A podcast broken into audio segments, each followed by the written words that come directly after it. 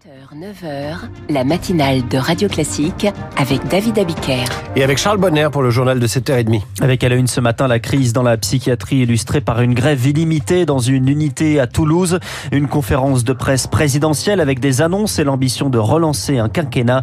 Et puis l'intelligence artificielle utilisée pour retrouver les victimes de la dictature au Chili. Puis après le journal L'écho du monde, l'Allemagne en crise, quelles répercussions sur la relation franco-allemande?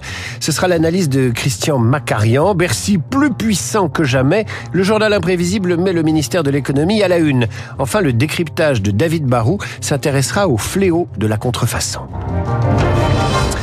C'est une spécialité en crise dans un secteur en crise. Celui de la psychiatrie adossé à un hôpital en souffrance avec des moyens insuffisants par rapport à la demande de soins. C'est la prise en charge qui se dégrade au point qu'une partie des soignants a préféré démissionner. À Toulouse, ceux qui restent se mettent en grève illimitée. C'est le reportage devant l'hôpital Purpan de Valentin Larquier.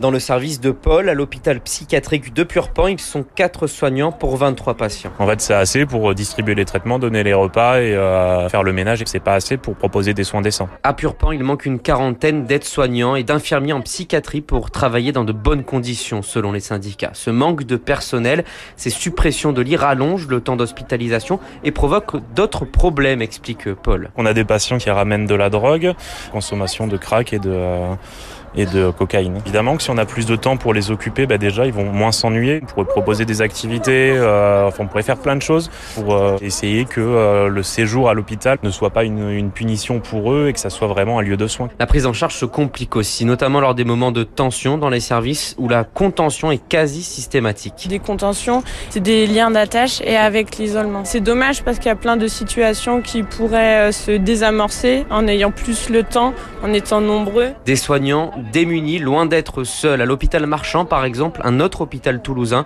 deux unités ont fermé la moitié de leur lit l'été dernier. Valentin Larquier à Toulouse pour Radio Classique. Cette question de la santé abordée hier lors de la conférence de presse d'Emmanuel Macron, pas sous l'angle de la psychiatrie, mais plutôt des déserts médicaux. Le président se positionne contre les obligations d'installation des médecins généralistes, leur préférant une meilleure rémunération et une coordination entre hôpitaux et médecine de ville. Autre sujet abordé, celui du pouvoir d'achat avec 2 milliards d'euros de baisse d'impôts l'an prochain pour les classes moyennes. L'école avec l'expérimentation de l'uniforme, l'obligation du théâtre au collège, l'apprentissage de la Marseillaise au primaire et un meilleur encadrement des écrans.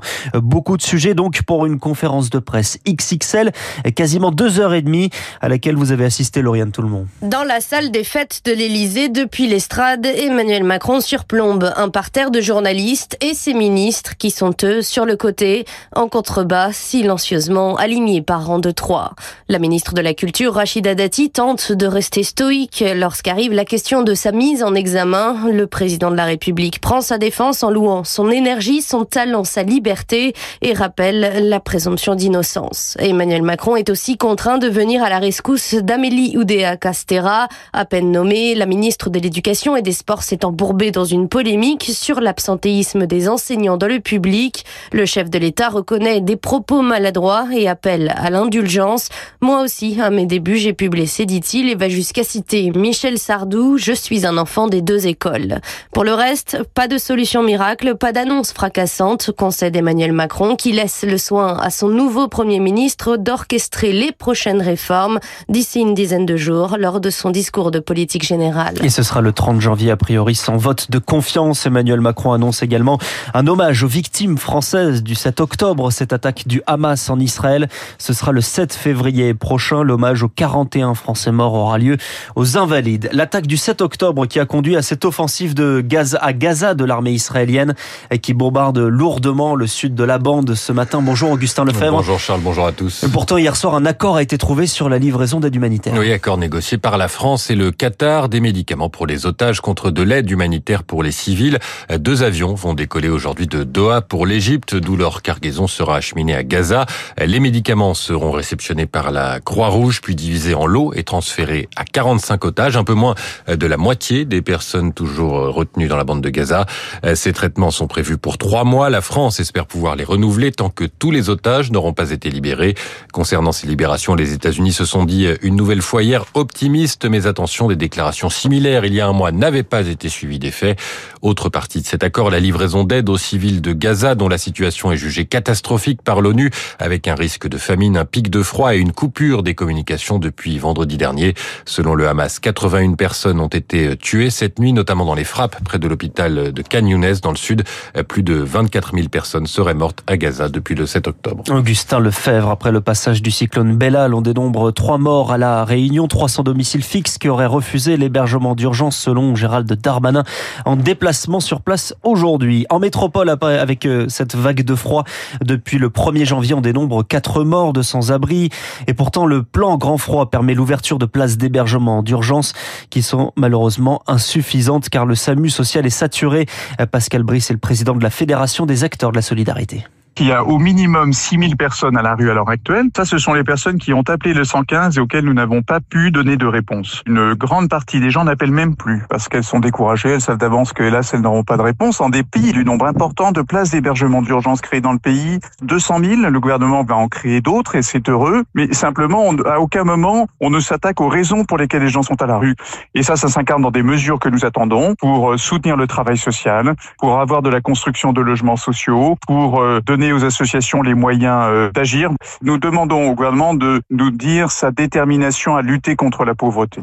Pascal Brice avec Zoé Pallier ce matin avec la neige et le verglas, les transports scolaires sont suspendus en Normandie et dans les Hauts-de-France et dans les Hauts-de-France pardon.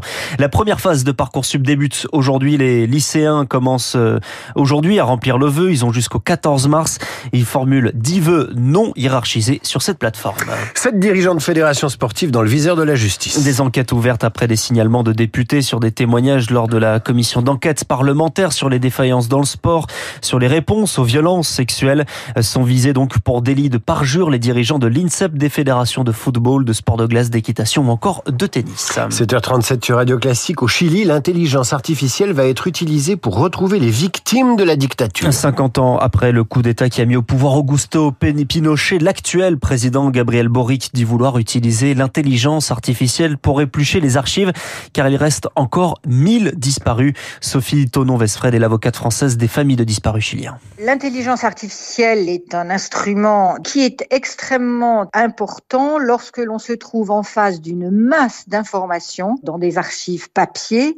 On parle de 47 millions de pages dispersées dans différentes casernes, caves et autres, qui sont dans un état souvent déplorable de conservation. Donc il y a pour 50 ans de recherche euh, et euh, 1000 chercheurs. Et les gens qui connaissent cette histoire, l'histoire de la dictature, sont des gens qui sont maintenant âgés. Donc le temps joue contre les familles. Donc il faut effectivement se dépêcher et l'intelligence artificielle est un moyen extraordinaire pour cela. Une propos recueillie par Eric Kioch.